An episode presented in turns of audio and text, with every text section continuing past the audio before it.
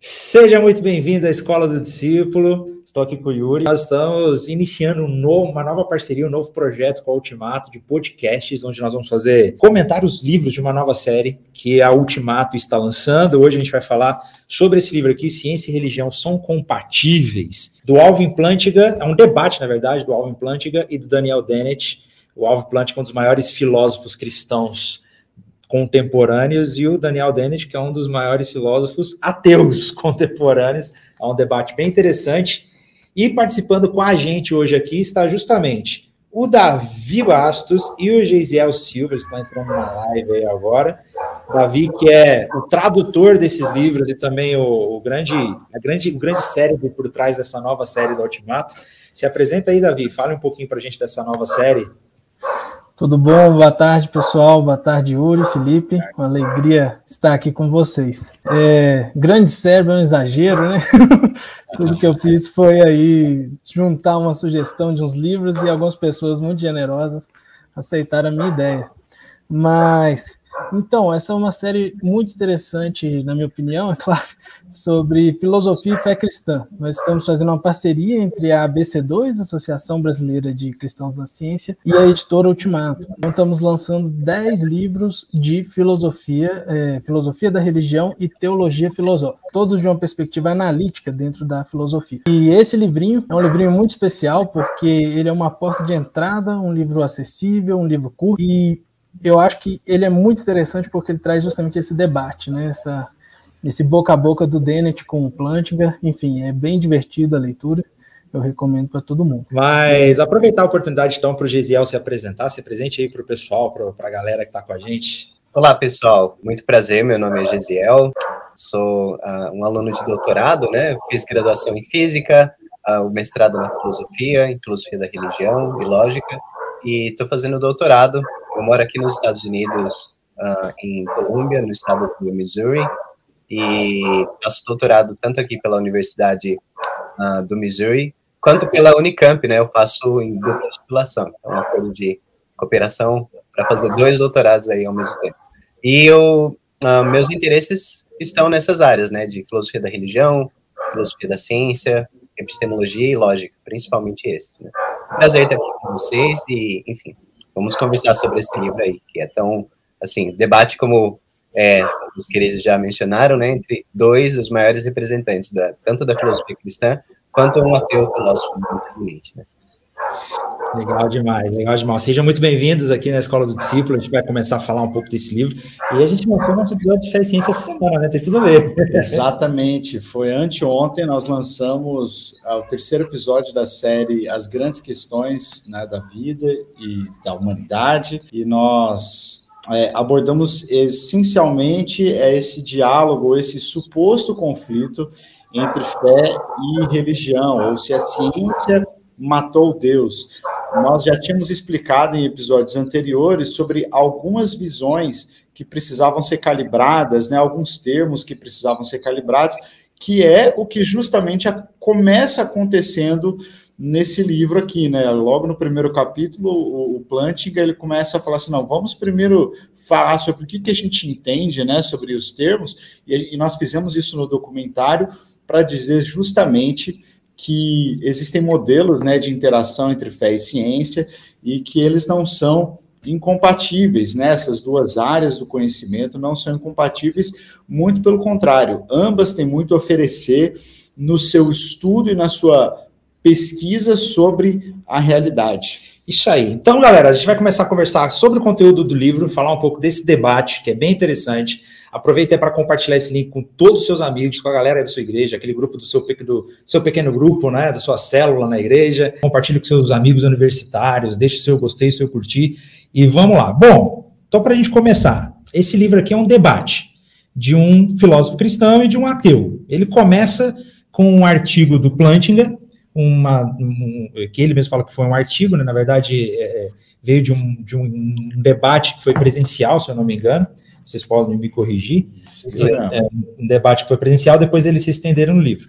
Mas o Plantinga, então, começa falando essa premissa, que ciência e religião são compatíveis, não estão em conflito, mais especificamente no campo da, da ciência biológica. qual foi o argumento dele? O que, ele fala? O que, a gente pode resumir do, do argumento do Plantinga, que é o começo desse livro? Quem quiser começar aí, o Davi, o Gisel, o Yuri. O Plantinga, ele começa a fazer uma diferenciação. É, quando nós falamos sobre a ciência estar em conflito com a fé, a, e, aí ele deixa bem claro, né? Ele, ele não está falando sobre a fé de uma maneira geral, mas especificamente a fé teísta, né? Que é aquela que nós temos e mais especificamente ainda na, na Deus do cristianismo. Então ele fala, olha, nós precisamos entender é, o que, que é o, a ciência, porque a, a ciência ela tem muitas, até mesmo sobre esse assunto, né, de é, evolução das espécies, existem termos e concepções que compartilham as mesmas palavras. Então, às vezes, quando a gente fala de darwinismo e as pessoas entendem que a gente está falando de naturalismo ou evolução das espécies, esses termos eles têm algumas particularidades. Então, eu achei interessante que no primeiro capítulo o Plantinga, ele, e eu acho que de uma certa forma isso baseia os seus argumentos no primeiro capítulo, é justamente entender o que cada termo significa e aí, e eu achei fantástico, né? Que não sei se eu já vou dar o spoiler, mas no final do capítulo ele diz: não, não acho que a ciência uh, esteja em conflito com a fé teísta, mas talvez o naturalismo esteja em crise com o darwinismo. Né? Então, uh, eu queria até comentar, né? O, uh, essa é, o Plantinga fez a sua fala inicial, né, inaugural, do, do livro, é, o contexto original foi uma reunião da American Philosophical Association, que é basicamente, é, vamos uma comparação assim para quem é da filosofia no Brasil, é como se fosse a reunião da ANPOF, assim, né? Da, da Associação Nacional de Pós-Graduados em Filosofia, onde todos os filósofos mais importantes do país se reúnem e gente de fora, enfim, gente muito, muito boa mesmo da filosofia analítica.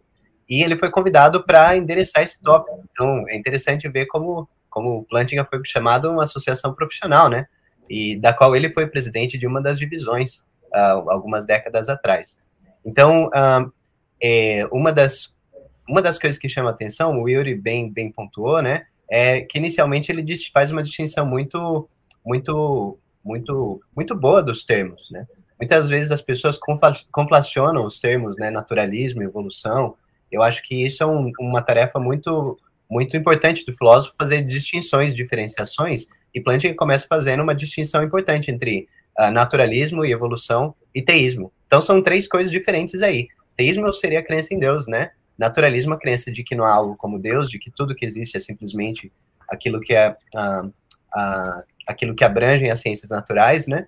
E, e enfim, evolução é a teoria que, de acordo com, com a melhor teoria biológica disponível, né, teria formado os seres vivos como a gente conhece hoje. Então, essa diferenciação de termos ajuda bastante, porque ao longo do, do, do livro, parte do que vai estar em disputa é realmente o quanto esses termos se relacionam, se eles são compatíveis ou não em última instância, nesses conceitos. Então, é, primeiro, assim, chamando a atenção para isso que vocês estão falando, que esse é o maior capítulo do livro, né? A, o conteúdo principal do livro está nesse capítulo. É, e ele pode parecer um pouco denso, um pouco difícil à primeira vista, né? Mas uh, vocês lendo com calma, depois, quando for ler os outros capítulos, eles ajudam até a entender esse primeiro capítulo, né? Entender com mais facilidade. Uh, por que, que esse capítulo é mais denso? Porque ele é um texto escrito como um artigo do Plant, e ele lê esse artigo, então, lá na, na, nessa reunião, da, nesse congresso da Associação Americana de Filosofia, e o Dennett está lá como debatedor, como alguém que tem a função de polematizar, polemi, polemicizar a posição do Plantinga, né, e de ver quais são os, os argumentos e criticá-los. É, só que o que acontece? O Plantinga, ele então ele coloca toda a discussão nesse capítulo, mas depois a discussão ela vai sendo mais específica. O Dennett acaba direcionando a discussão um pouco diferente do que o Plantinga queria, né? Ele acaba trazendo mais uma questão da plausibilidade geral da crença é, no teísmo é, e da crença cristã. Diferentemente dessa questão de se há um conflito entre evolução e é, entre evolução e fé cristã. Então, o Plant ele propõe essa questão inicialmente, mas depois a questão vai um pouco saindo um pouquinho pela beirada, mas ainda assim é uma discussão muito legal, muito proveitosa. É uma coisa interessante que eu que eu notei obviamente, né, nós não somos filósofos analíticos, nós não somos Lógico. filósofos né, de formação, nós gostamos muito desse tema e temos alguma familiaridade né, pelas leituras já, mas eu achei interessante que uma das. Nós falamos né, da, da dessa, dessa empreita do Plantinga em diferenciar termos, e para mim, particularmente, foi muito interessante ele falar sobre a aleatoriedade, né? E aí, porque assim, quando nós ouvimos alguém falar sobre evolução das espécies, né, a gente sempre escuta essa questão, não, que ah, todas as formas de vida advêm é, de um mesmo local, né, de um mesmo microorganismo que evoluiu ao longo do tempo através de mutações totalmente randômicas, aleatórias, né, somados a bilhões de anos, chegamos onde chegamos. E quando nós falamos da, é, principalmente os antiteístas, é, eles vão falar é, sobre essa, esse processo, eles focam na palavra aleatório, não de que isso tem que ser aleatório. Mas aí o, Plantinga vem e fala assim: olha, aleatório, dizer que algo é aleatório ou aconteceu aleatoriamente, não quer dizer que não tenha sido guiado, provocado ou causado por algo, não é?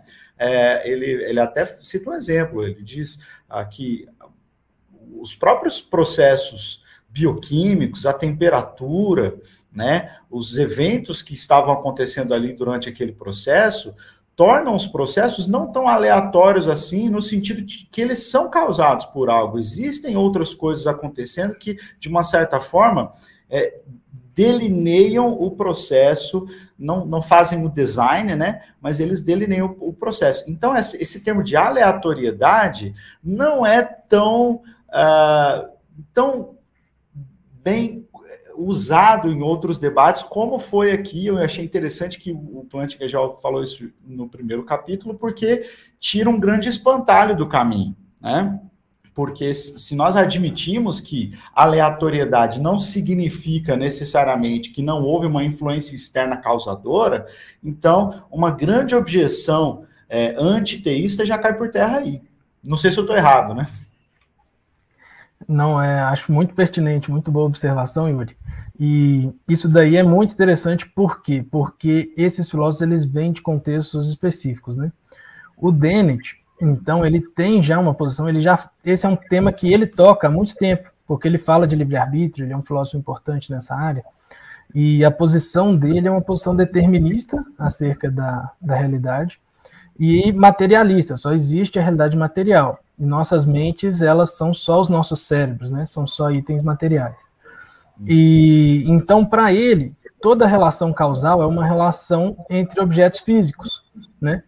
Então, quando você fala, é, vai ter um trecho, né? Que o, o Plantinga vai pegar um, uma citação que define essa aleatoriedade. E um ponto que bate é, nessa definição é justamente que são questões materiais, questões físicas, né? o, a aleatoriedade ela não é, é, uma aleatoriedade que inclui o sobrenatural ou que inclui algo uh, que não seja da, do mundo físico. Ela é, é, algo diferente do agente e do ambiente que ele está. Mas para o Dennett não, já não existe mais nada, né? Só existe isso. Então, para ele, a aleatoriedade, ela de certa forma exclui Deus, porque a visão dele já é materialista. Então, se não há nenhuma outra causa que não seja material e física, realmente não há nenhuma outra causa, ponto, né? Mas, claro que para o Plantinga isso não se segue, e não se segue para muitos filósofos, inclusive ateus, que são dualistas, né? Que acreditam que existe uma relação causal entre mente e corpo, e mente não é algo material. Isso, inclusive, filósofos ateus defendem isso. Uh, não sei se o Gesiel quer complementar. Não, muito bom, é, concordo com vocês dois. Eu acho é, só, uma, só um adendo, né, em termos do, do, do significado do termo evolução. No contexto de um, desse, desse debate, evolução significa simplesmente é, uma, variações genéticas que vão sendo peneiradas ao longo do tempo e que, enfim, de acordo com, com condições locais, aquele que melhor se adaptar tende a sobreviver e por esse motivo aquele que não se adapta tende a não sobreviver. Então, desse ponto de vista, é, fica bastante claro que parece que não tem nada realmente intrínseco ao processo evolutivo, à evolução enquanto um fenômeno, né? Se a gente colocar desse modo, se a gente considerar que esse fenômeno, dado que ele existe, né? Então, dado se esse fenômeno existe mesmo, então é, parece que não há, não há nada, a, em princípio, que nega a existência de Deus aí, né? Então, a gente, acho que vocês já vem abordando isso em outros contextos, né? Na, na série de lives com a BC2, tem muitos materiais a respeito disso, mas do ponto de vista uh, filosófico é importante pontuar né, essa diferenciação, como, uh, como vocês dois já pontuaram, acho que isso é fundamental para essa discussão, e Plantinga, ele então ele começa o capítulo tentando mostrar que não há nenhum problema inicial do ponto de vista filosófico, é claro que aí pode, muita gente pode discutir que há outros problemas, né, e o próprio Plantinga, uh, se vocês lerem textos dele em outros contextos, vocês vão descobrir que ele também tem certas preocupações sobre a conciliação é, entre evolução, teísmo e tudo mais. Mas o ponto é que, do ponto de vista inicial, não há, não há inconsistência, né? Em você pensar em Deus que, que causa o mundo, né? Que cria o mundo, orquestra uh, o processo evolutivo e, e, e, enfim, proporciona as condições por meio de sua providência, por meio das quais, né? Uh, o mundo vai sendo organizado uh, e criado de uma determinada maneira. Então, eu acho que é, esse é o ponto satisfatório inicial de Plantinga e que o Dennett vai contestar, né? Ele vai procurar contestar, uh, trazendo, enfim, argumentos dizendo assim, é claro que Plantinga diz que a evolução é compatível com, com a existência de Deus, porque é compatível com qualquer outra coisa, dado que isso é verdade, né? Então, enfim, é, o que é um, um, ponto bastante duvidoso, né? Eu, eu considero bastante duvidoso, mas isso a gente deixa para depois aí. Pensando aqui, então, tipo, a galera que está assistindo a gente, o público em geral, né? É, a gente já falou bastante sobre essas questões da criação, que dentro do próprio cristianismo existem diversas linhas interpretativas, os como o próprio livro da origem, aquele debate bem interessante fala, né? Os criacionistas da Terra Jovem, os criacionistas da Terra Antiga, os criacionistas evolucionários, o design inteligente. Mas a ideia do Plantinga aqui não é tentar provar um ou outro, né? Ele quer dizer, tá, ele fala da evolução, mas a, a proposição dele é falar: olha, a ciência não contradiz.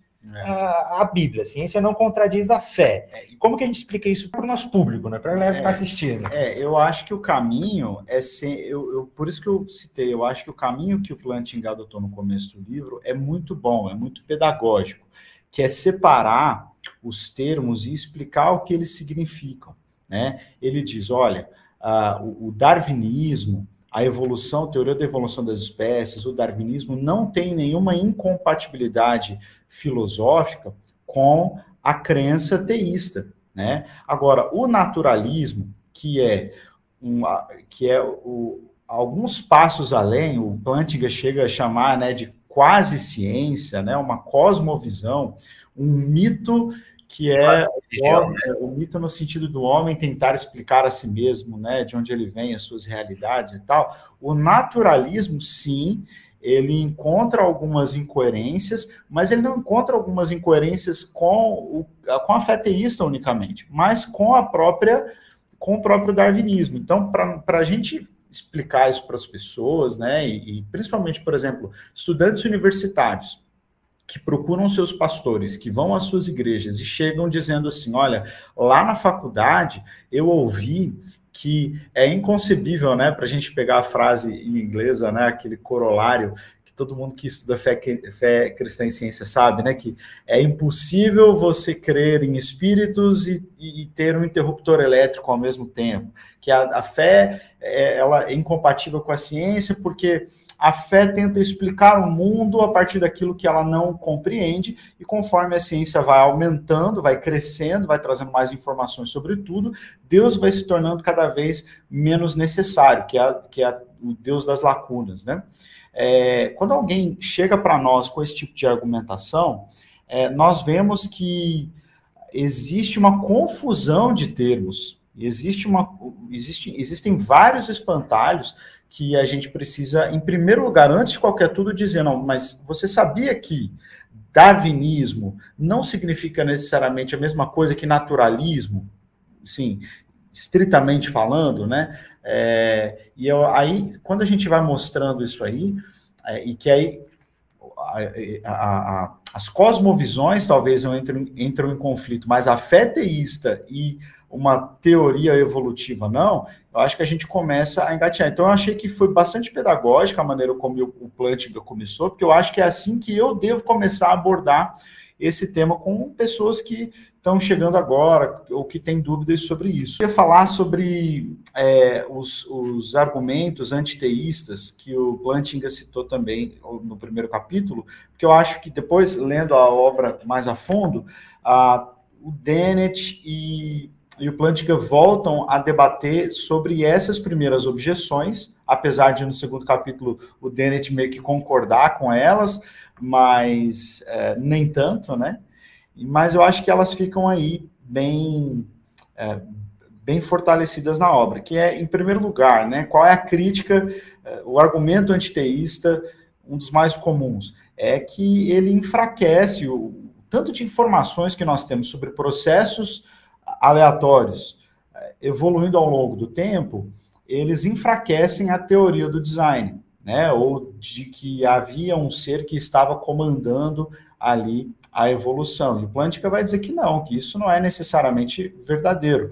E mas no, a terceira objeção que ele levanta é sobre a, aquilo que a gente chama de navalha de Ockham, né? Se você tem duas teorias, você tem que preferir aquela que é mais simples, que explica as coisas sem menos é, fatores, sem menos processos, né? E optar pelo mais simples. E eu sempre vi até o, o, o Charles, o, o Richard Dawkins falando sobre isso, né? Poxa, se você diz então que o universo tem uma causa e o universo é tão complexo, então essa causa tem que ser mais complexa do que aquilo que ele criou. Então a gente é, entraria em milhares de outras explicações muito mais específicas e difíceis de alcançar, então é melhor a gente ficar só com a teoria que é mais simples.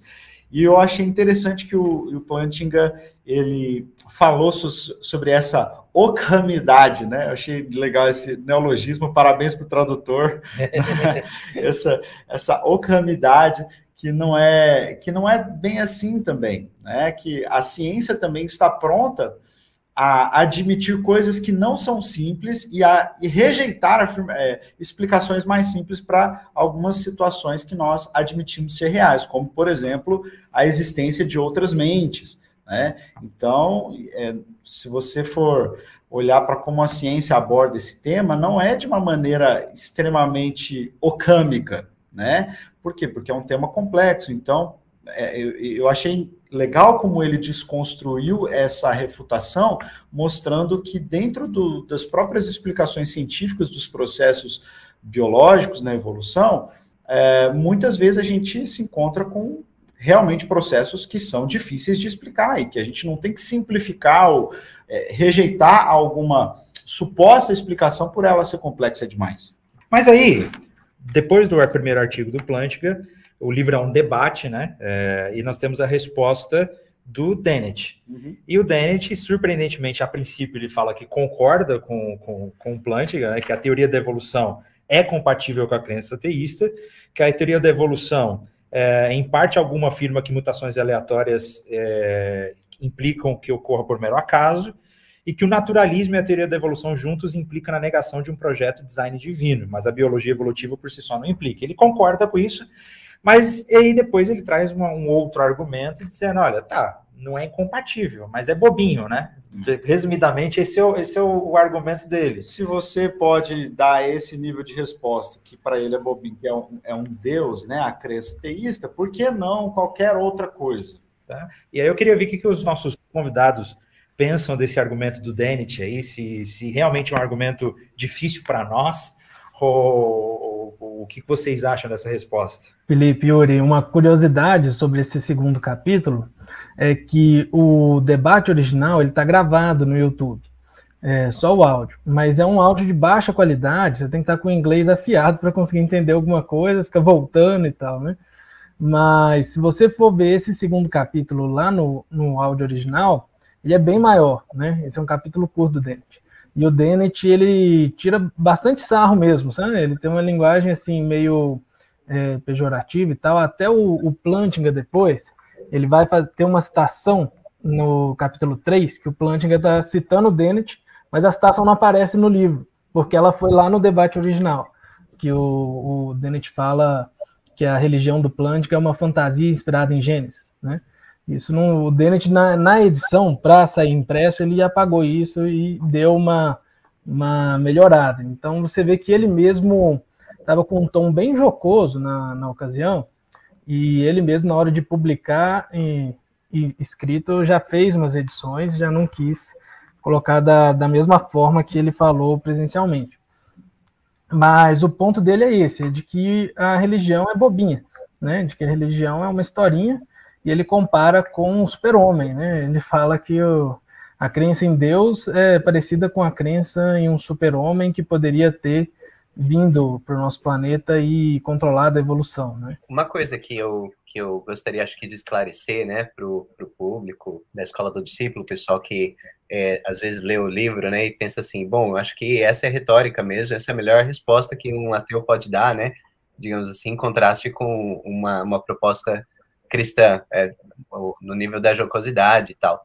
E, na verdade, isso não é, não é particular de todos os ateus, tá, gente? Isso é uma coisa importante de enfatizar, assim. É, tem muitos ateus uh, honestos intelectualmente, sérios, né? Pessoas que têm, têm mais, têm seriedade, uma seriedade maior no que diz respeito a discutir religião, né? Então, a gente tem, é, por exemplo, uh, Michael Ruse, Elliot Sober, só, é, só para citar dois nomes importantes aí do, do campo da filosofia da biologia, né, que são pessoas assim que discordam do, do teísmo, mas consideram importante ter um diálogo honesto, saudável a respeito de tópicos como evolução e crença teísta. Inclusive, eles são, eles entendem que é compatível, embora sejam ateus, né?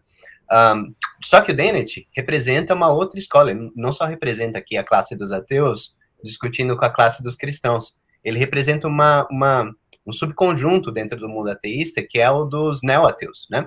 Que é um grupo uh, formado pelos chamados quatro cavaleiros do ateísmo, né? Richard Dawkins, Daniel Dennett, Sam Harris e Christopher uh, Hitchens, que são pessoas que eh, nem todos são filósofos, acho que só daí o Dennett, se eu não me engano, o Sam Harris, acho que o Sam Harris é neurocientista, o Christopher Hitchens era jornalista e o Dawkins é biólogo.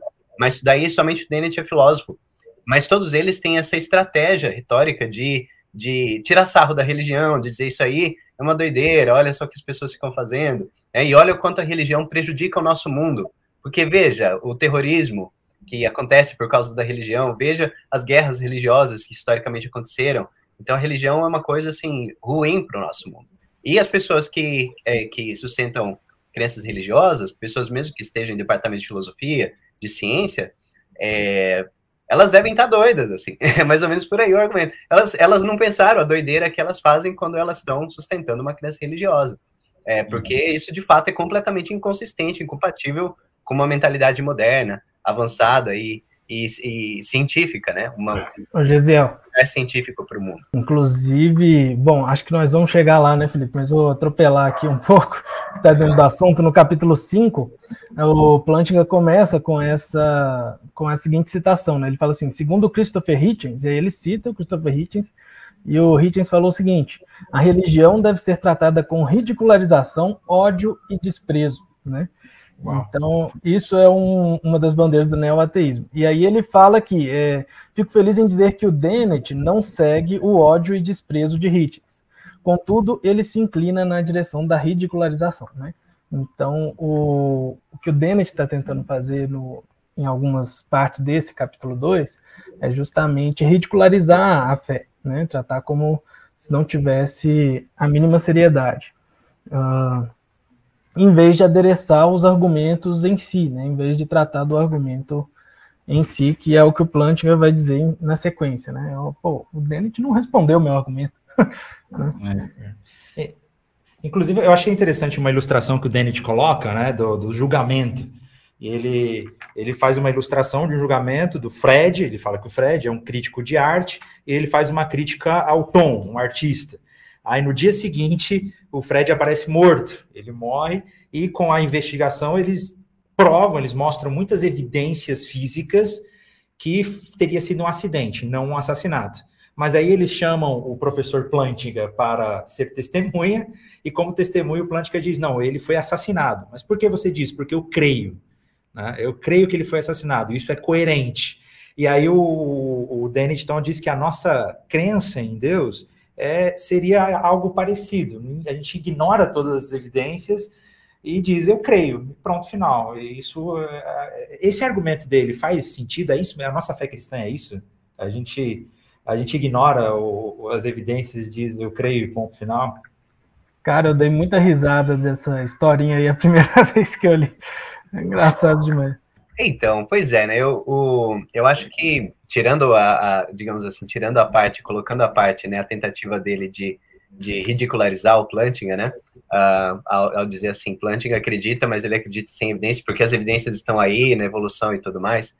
Ou seja, ele toma toda, todo o argumento que Plantinga faz e joga fora e tenta ridicularizar a, a crença em Deus e mostrar que sim, isso é uma, uma coisa maluca e várias coisas malucas podem ser é, compatíveis com a evolução, mas elas não deixam de ser coisas malucas, né? Uh, eu tomo, assim, se a gente tirar toda essa parte é, da, da, da, brincadeira, né, e da, da zombaria do Dennett com, com Plantinga, e ficar somente com, digamos assim, com, com o centro do que ele diz, de que a crença cristã, ela, uh, ela, ela, digamos assim, só crê e não tem base em evidências algumas, né, em evidência alguma, a gente precisa considerar que muitas crenças que a gente não tem, que a gente forma, né, que a gente tem, são não são baseadas em evidências ou talvez a gente sustente racionalmente não porque a gente viu boas evidências, né?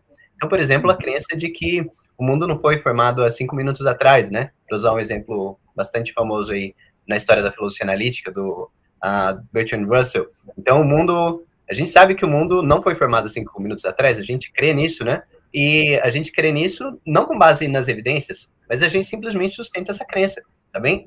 Ou a gente, por exemplo, crê aqui, eu creio que estou conversando com três pessoas e, e mais os, os espectadores, uh, e que são mentes distintas, né? São pessoas com cada um com uma mente distinta da minha. Então a crença de que existem outras mentes também não, não depende de evidências, né? Então, enfim, é um argumento falacioso dizer, né, que que você, um, enfim, uma crença que não é baseada em evidências é irracional simplesmente por isso. E, a, além disso, há muitas pessoas que sustentam que a crença cristã tem muitas evidências e por aí vai. É, eu preferiria não ir por esse caminho, eu prefiro ir pelo primeiro, né? De que a gente não precisa se basear em evidências para tudo também. Legal. Uma coisa que eu também achei interessante é que nessa tentativa que o Dennett faz de é, como a gente já falou, né, cheia de ironia, de sarcasmo, tal, falar sobre por que então não acreditar no super-homem que veio e fez todas essas coisas e tal. E aí eu acho importante, ainda que ele tenha saído do ponto central que o Plantinga levantou, está saindo pela tangente dos argumentos, né, e ele está ele está colocando outras, é, outros problemas que ele mesmo tem com a fé teísta, o, que, o que me vem à mente quando eu estava lendo é que, apesar de nós estarmos lendo um livro que fala sobre a compatibilidade da ciência, da religião, principalmente da, da teoria evolutiva e do darwinismo, a fé teísta, ela não existe e não se dá unicamente pela possível compatibilidade com o modelo biológico. A fé teísta é muito mais ampla e as razões para essa fé teísta, que não são provas, mas são as, as razões que nós temos, as evidências para a fé teísta, elas são muito maiores do que aquilo que eles estão considerando nesse debate. Né? Então, para tratar dessa questão, a gente teria que falar, por exemplo, que nós não temos evidência histórica, que aí nós já vamos para um outro campo né, das ciências, das ciências humanas e tal, é, nós não temos nenhuma evidência histórica de que houve ah, um super-homem que esteve aqui, do mesmo, da mesma forma que nós temos as evidências históricas da vida de Jesus e de tudo aquilo que a Bíblia narra. Então, a fé teísta ela é uma fé que abarca muitas outras coisas do que são tratados aqui. Mas parece que o Dennett se aproveita disso para lançar alguns argumentos que ele sabe que o, que o Plantinga não vai entrar, porque não, que estão fora do tema, né? Mas essa questão, né? Ah, por que não acreditar em Thor? Ou por que não acreditar em Shiva, né? É como se fossem equivalentes, e não são. Mas eles não são por outras razões, e não pelas apresentadas aqui no livro. Então, aparentemente, é aquela, é aquela atitude do debatedor de atacar um espantalho, e, porque ele não faz parte ali, mas ele quer deixar ali uma, uma, uma, uma, crítica que não pode ser respondida pelos temas do debate. Eu achei isso meio nada a ver. E aí, Davi, Gesiel, vocês querem acrescentar sobre esse argumento do Dennett? Então, uh, é, ele vai fazer essa comparação né, com o super-homem, com. É, enfim, ele inventa né, uma historinha sobre o super-homismo, como se fosse uma religião. E o ponto é que o Plantinga ele vai tentar defender uma diferença conceitual entre Deus e o super-homem, né? Ele não vai realmente entrar tanto em questões assim históricas sobre a historicidade dos evangelhos, etc. Que até ele deixa uma pista sobre isso no capítulo 1, quando ele está apresentando as questões, é uma das questões que ele fala que poderiam ser exploradas, mas ele não vai entrar nisso. Então, então Mas... então é, eu, eu, vi que você está começando a entrar na resposta, na tréplica, né, do Plantinga, que ele respondendo ao, ao Dennett. E aí, se quiser fazer um resumo, então, de como que ele responde esse argumento do Dennett, e aí depois o Gesiel comentar um pouquinho também. Então, ele vai responder dessa forma entre uma diferença conceitual. O que é o super-homem e o que é Deus, a partir de, de uma definição mesmo. Né? E ele vai dizer que é impossível você fazer uma comparação é, mínima entre o super-homem e Deus, né? E que se você fizer, você vai ter que modificar tanto o conceito de super-homem que ele vai se aproximar do conceito de Deus. E aí o super-homismo vai deixar de ser uma bobeira, né? Vai deixar de ser uma historinha boba.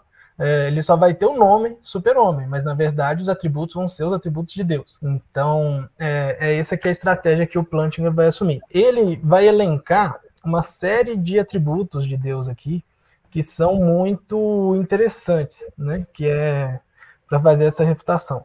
Eu não vou lembrar de cabeça, mas eu acho que ele, ele vai dizer o quê?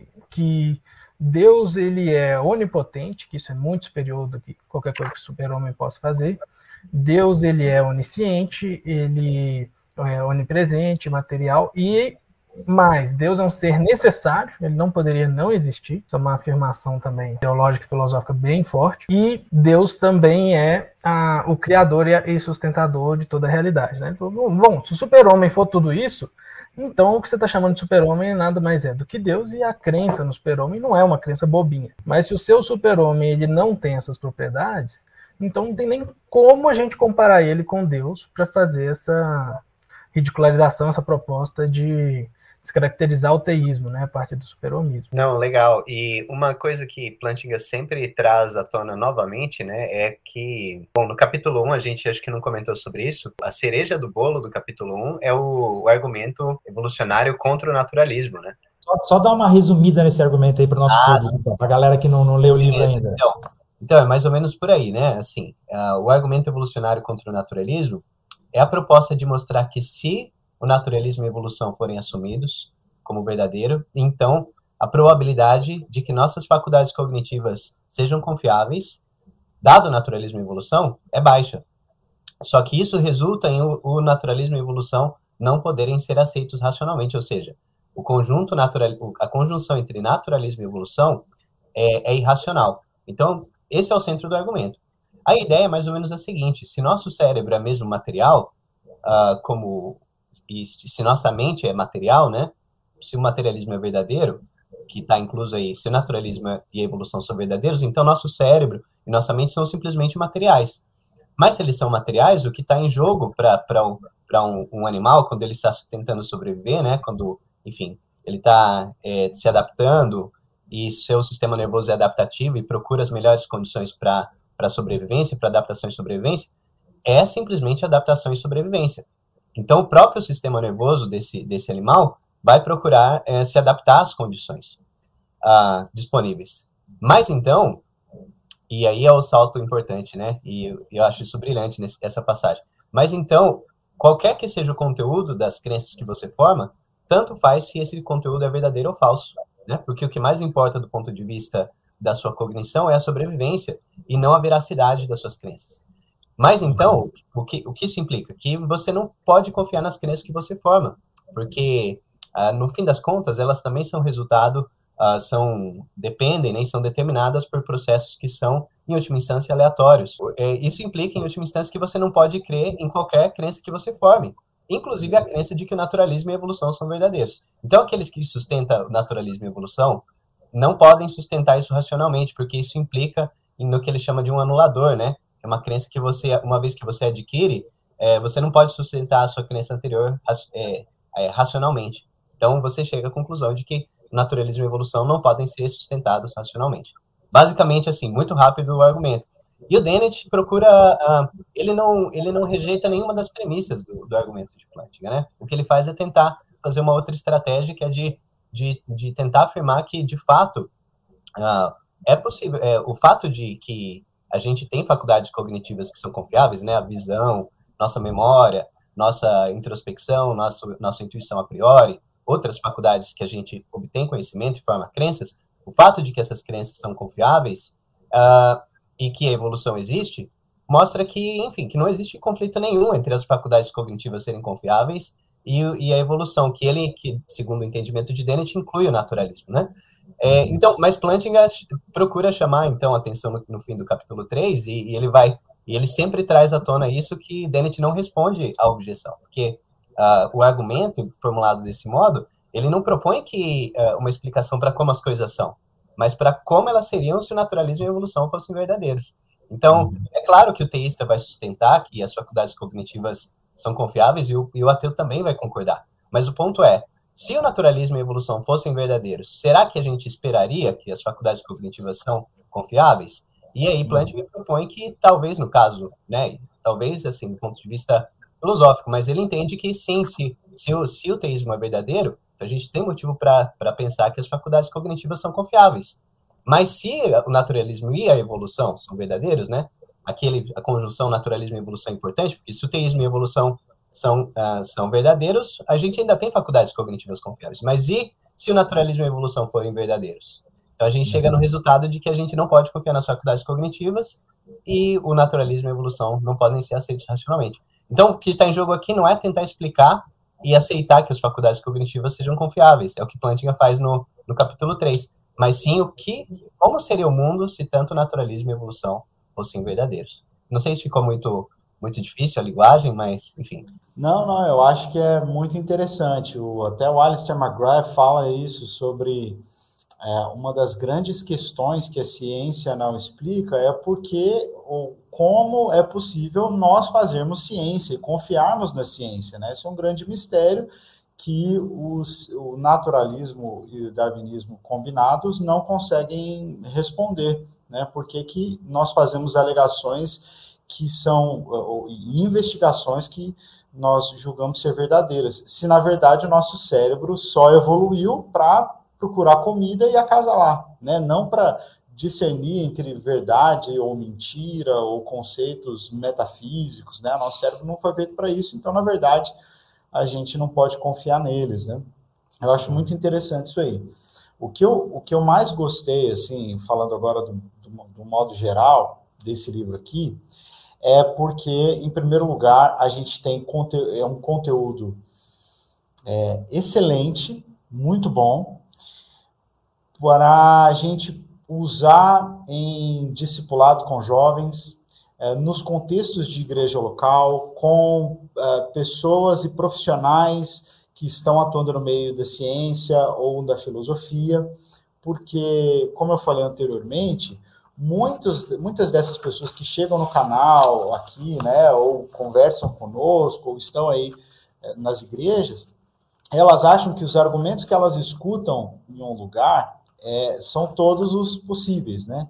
Então nós temos aqui uma obra que lida com esses termos, que lida com essas uh, questões, e o Alvin Plantinga faz um trabalho sensacional, de muito respeito, e eu acho que nenhum filósofo, a não ser os, os, os, os o Dennett ou os neo-ateus, eh, seriam tão rápidos em desmerecer os argumentos que o Plantinga levanta. Então é ótimo para eu poder dizer assim para alguém, falar, cara, olha, existe um material em português, um livro que foi escrito num modo de debate onde né, os argumentos vêm e voltam, que não é só uma tese, então você tem uh, você tem antítese também, você é forçado a voltar no seu argumento anterior para poder então é, refiná-lo.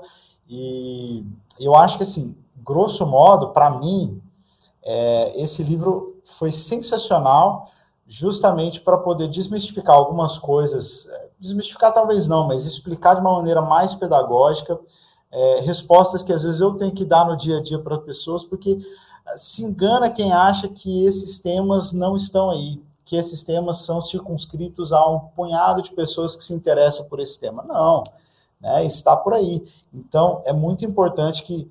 Eu sempre falo isso para os nossos jovens aqui na igreja. Eu falo assim: olha, cara, as perguntas que estão fazendo para você, ou essas frases que você está ouvindo lá na faculdade, do seu orientador lá no mestrado, não são, não foi a primeira vez que foram feitas, essas perguntas já existem, esses argumentos já existem, já foram respondidos por homens como Alvin Plantinga, estava conversando esses dias com um, um, biólogo aqui da igreja falando sobre Francis Schaeffer com ele, ou Francis Schaeffer, sobre Francis Collins, né, com ele. Então, eu acho que esse livro fez um trabalho sensacional de colocar argumentos frente a frente e ver a evolução deles. E aí, um cristão chegando e lendo esse livro aqui, ele vai ter muito mais segurança de que alguns assuntos que são tratados como mito ou como não, os cristãos não podem falar sobre isso, esse mito cai por terra. Concordo com o Yuri 100%, né? Falo assim, é, é um excelente livro no sentido, inclusive, de, de introduzir alguns dos temas uh, de outras obras que já estão disponíveis para o público brasileiro, né? Mas de um modo didático e, e integrado. Então, por exemplo, no, nesse livro você vai ver o, o, tanto esse argumento evolucionista contra o naturalismo, que já foi apresentado, por exemplo, no, uh, no Conhecimento de Deus, aquele debate de Plantinga e Tuley, né? Já está publicado em português, uh, já foi apresentado no Ciência, Religião e Naturalismo um, também. E você vê o, a, a menção a temas é, também da epistemologia reformada de Plantinga, do crença cristã avalizada. Então, é, bem, é, é bastante rico no sentido de que você vê integrado todos esses temas, e até temas que ainda não foram apresentados em português, né? A Teodiceia de Plantinga, por exemplo, que aparece no primeiro capítulo. Então, ah, fica aí, né, como para você que quer estudar mais sobre Plantinga, por exemplo, é uma boa introdução, né, sobre filosofia da religião. E, e, já fica aí o pedido para o Davi traduzir, então, a Teodiceia de Plantinga, né, para a gente poder estar em português essa obra. É, legal. Isso que o Yuri falou, assim, eu fico muito feliz de ouvir, assim, que tem essa utilidade pastoral, sabe, porque é, nós, eu, Gesiel, a gente é acadêmico, né, a gente está numa uma realidade mais específica da filosofia, da, das discussões. E a ideia da, da série é justamente servir a igreja, né? Nossa preocupação principal, preocupação da, da Ultimato, da BC2, é servir a igreja com esses conteúdos, né?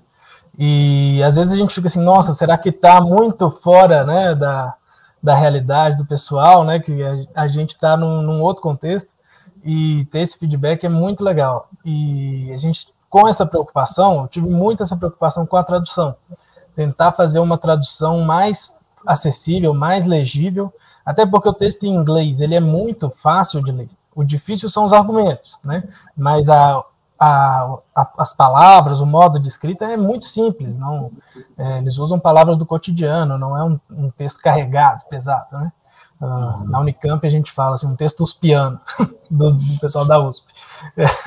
Mas enfim, e também as notas, né? A gente foi colocando uma, umas notinhas explicando algumas coisas para ficar mais fácil. Então, espero que tenha conseguido ficar acessível para a galera. Está muito acessível, eu gostei bastante, como eu, eu não sou da área da filosofia analítica e, e eu achei a leitura muito fácil, li numa tarde, eu sentei, li, sentei e li, de tão simples que a leitura é. Ela é muito fácil, muito boa, eu gostei demais, indico para todo mundo. E se você quiser adquirir o livro, Ciência e Religião são compatíveis, já se você acha aí, no nosso link da Amazon você acha lá, se entrar na Amazon você vai encontrar. Mas para encerrar, para a gente ir indo para o final aqui, porque o livro termina com o argumento do Dennett, e não do Plantinga, né? Fica aí o Dennett no final, e ele argumenta falando que milagres são desnecessários, ele usa o exemplo da da uh, mamangavas, né? Os bumblebees ali em inglês. E achei interessante porque o físico, ele, ele usa esse exemplo que um físico demonstrou, provou que seria impossível as mamangavas voar. Mam, é, mamangavas, né? Mamangavas. Seria impossível as mamangavas voar de acordo com as propriedades físicas. Só que todo mundo sabe que ela voa. A gente vê ela voando. E aí ele usa esse argumento para dizer, olha, o Plantinga está dizendo que é impossível o naturalismo ser verdadeiro, só que está todo mundo vendo aí que, que o, o, naturalismo é verdadeiro. Como que vocês encerrariam aí se tivesse um capítulo extra do Plantinga, né? Que, que responsabilidade, se tivesse um finalzinho aí, um, um arremate final, como que vocês encerrariam essa obra? Que tipo de conselho vocês, como vocês responderiam? Qual resposta isso? vocês dariam? Qual a resposta vocês dariam a isso? Joga a bomba pro Gesiel aí. Acho que o Plantinga disse bastante já aí, né, nos capítulos anteriores. Ele abre com um capítulo brilhante sobre a consistência entre teísmo e evolução, mas inconsistência entre evolução e naturalismo. E depois ele vai só explorando as consequências. Eu acho que é, o ponto aí é que Dennett enfatiza que milagres eles são desnecessários, né, que a crença em milagres também não faz nenhum sentido mas ela não faz sentido, é claro, do ponto de vista naturalista, né? Enfim, se você assume que, uh, um, que a ciência, um, se, se você entende que a ciência e o naturalismo estão tão intrincados, né, que você não consegue separá-los, é claro que você vai pensar assim. Mas uh, milagres não são, de forma alguma, inconsistentes com a existência de explicações científicas, né? Assim, a, a crença em um Deus que, que governa a realidade, que por sua providência né, uh, prover, enfim, milagres como sinais para aquelas pessoas que creem de, e, e, de coração creem que Deus existe, né, e creem que uh, esses milagres são um ato comunicativo também de Deus, uh, essas pessoas de modo algum são irracionais em crerem em milagres, né? Então, enfim, eu, é o meu pensamento, eu acho que eu, eu iria mais por esse lado. E eu acho que isso é uma extensão natural do que Plantinga está dizendo, ao afirmar que a crença em Deus não possui, não é irracional, de modo algum, ela possui critérios de racionalidade uh, importantes, tanto quanto outras crenças que possuímos, tanto ou até mais, né? Então, isso eu acho que é importante de a gente considerar. E, assim, é, no, no, no capítulo penúltimo do livro, em que Plantinga faz sua última observação, ele traz um argumento que, para mim, é muito. merece ainda ser explorado, que é quase um argumento pragmático para o abandono do, natu, do naturalismo.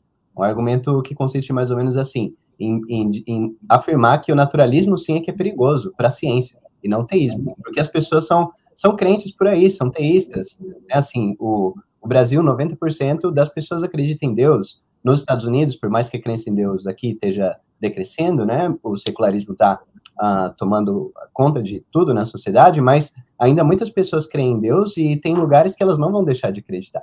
Então, talvez se mostrasse que não, o teísmo e a ciência não são inconsistentes, seria o melhor melhor forma de você, por exemplo, um, conduzir pessoas à universidade, né? E essas pessoas terem uma formação científica, poderiam beneficiar, né, para o bem comum a sociedade, sendo cientistas. Mas se você fica afirmando de modo uh, tão renitente, né, que a ciência e o, e, e o teísmo são inconsistentes, que a ciência é consistente com o naturalismo, isso pode ser perigoso. Então, do ponto de vista prático, é melhor a gente abandonar o naturalismo. É mais ou menos por aí que o Plantinga argumenta. E eu acho que isso é muito interessante, faz a gente pensar, né, sobre sobre, enfim, sobre as consequências da, do que a gente crê também para a sociedade. Isso já foge do meu escopo de filósofo, mas acho que fica um pouco essa reflexão aí.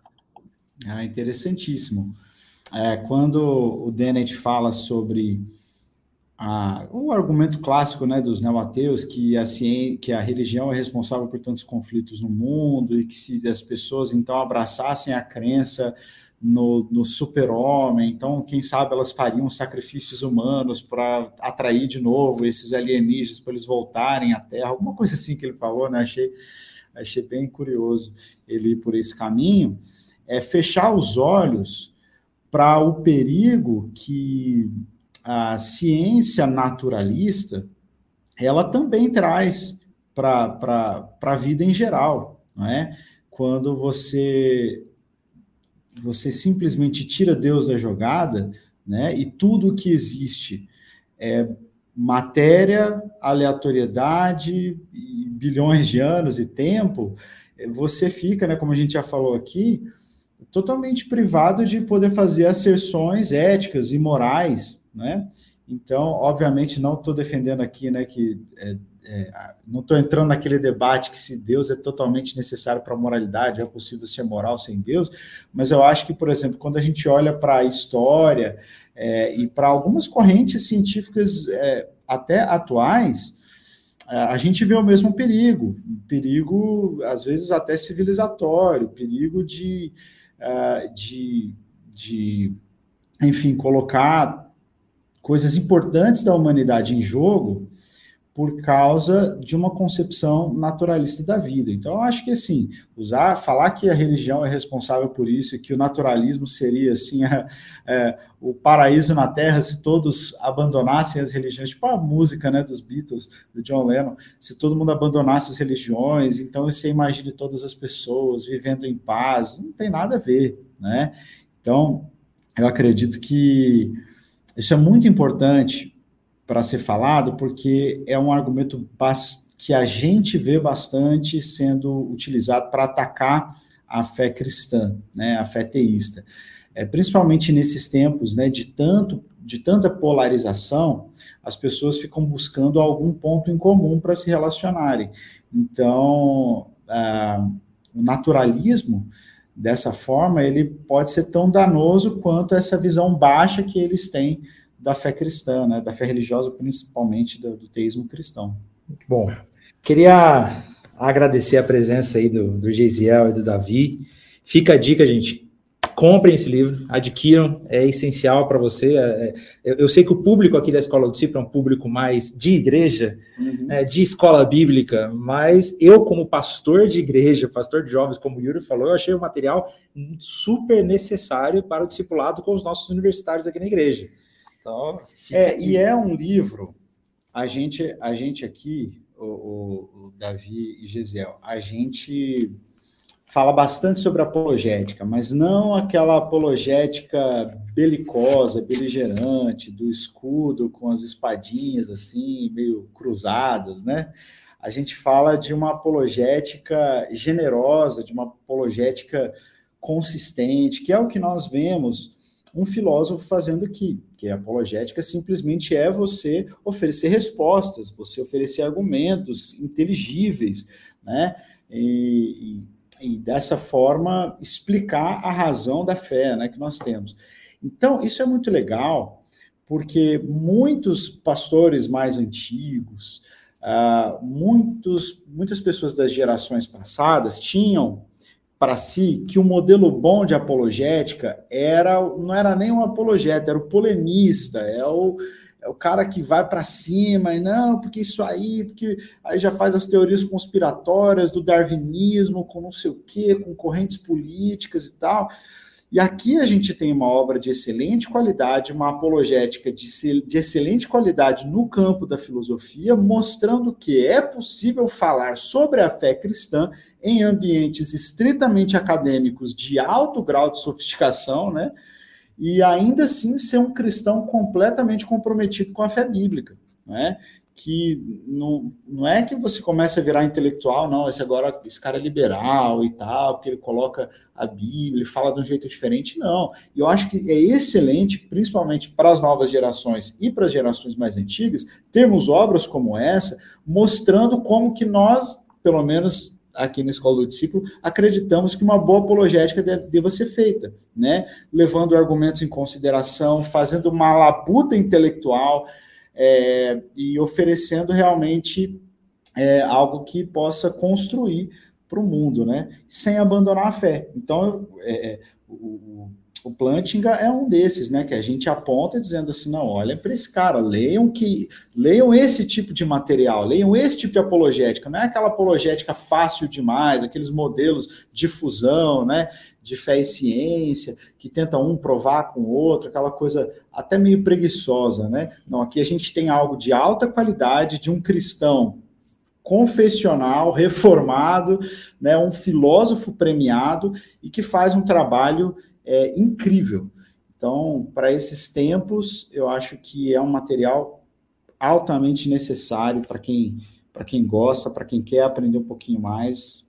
Vale a pena. E, é, e esse, né, Davi, é apenas o primeiro livro de uma série de quantos livros que vocês estão lançando no Ultimato? Dez livros. São Fala um pouquinho para gente quais serão esses livros aí. Isso, nós temos então esse, né? O Ciência e Religião são compatíveis. Já lançamos o segundo livro, é, Teologia Analítica, a Teologia em Diálogo com a Filosofia. É, se Deus quiser, vamos ter podcast desse também, né, Felipe? Com certeza. e, e, o, e agora o próximo se chama Discurso Divino, Reflexões filosóficas sobre a tese de que Deus fala. Esse deve sair agora em é, abril. É um livraço do Nicholas Wolterstorff, livraço assim, é grande, né? Tem quase 400 páginas. É, o Wolterstorff é um autor já conhecido no Brasil, mas nós não temos obras filosóficas dele traduzidas para o português, né? Então vai ser a primeira, até onde me consta. E tem uma, pelo menos, pelo Ultimato mesmo, que é o Lamento. Mas é mais é, teologia. O, o, Lamento é uma obra mais poética, né? Onde é. ele fala bastante da perda do filho dele. É um livrinho pequenininho. É a única disponível agora. É. Mas a obra mais filosófica dele, eu acho que nós não temos nada em português. E embora tenha aqueles livros do pessoal do Labri, né, a, a, aqueles livros Cosmovisão Cristã e Transformação, tem até um capítulo sobre a vida do, do Wolterstorff, a biografia dele e tal, o pessoal falando sobre ele. E agora então nós vamos ter o primeiro livro dele em português, que é um livro sobre é, o discurso de Deus. Será que Deus fala? O que isso quer dizer, né? E ele vai trazer teorias da linguagem, teorias de filosofia é, sobre a linguagem para a gente, então, é, para a gente poder absorver isso na teologia e trazer uma, uma proposta teológica sobre a fala de Deus. Muito legal. Então, fiquem ligados aí na Escola do Discípulo, porque, se Deus quiser, nós vamos fazer podcasts sobre todos esses livros, né? Vamos falar aí é, sobre os próximos lançamentos da Ultimato. Queria agradecer o Davi, queria agradecer também o Gisiel, muito obrigado pela presença. Se quiser dar suas palavras finais aí. Agradecer a Escola do Discípulo pelo convite, Davi, né? E é um prazer, é, realmente foi um prazer estar aqui com vocês, uma conversa muito, muito bacana e, e que Deus abençoe, né? Essa série também venha para edificar, né? Já, já tem edificado muitas pessoas ao, ao redor do Brasil. Então, um, é um prazer sempre é, colaborar, contribuir. Bom, pessoal, um abraço. Davi também, suas palavras finais aí, Davi. Não, também, muito, né, gratidão aí, Escola do Discípulo, ter acolhido esse, essa proposta nossa de falar sobre esses livros. É, gratidão a Gesiel ter atendido o convite e a cada um que está assistindo.